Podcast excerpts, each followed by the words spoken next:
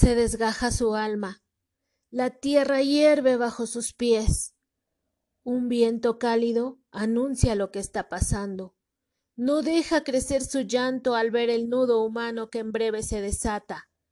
El hombre aquel, quien mandaba, se quedó callado por un instante al sentir la mirada del joven. Nicanor corrió desesperado, pero fue alcanzado por la agresiva mano del patrón. Se escuchó en el silencio un leve sonido bajo su boca. El fuete lo superaba cortando el viento en dos.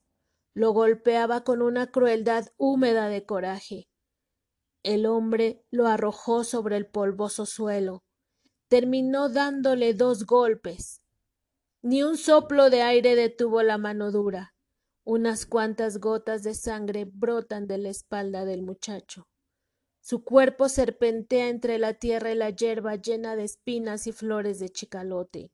Dorotea, la madre, se estremece al mirar el daño en el ambiente, no soporta el dolor de su hijo y huye, se pierde entre el aroma de la amapola blanca.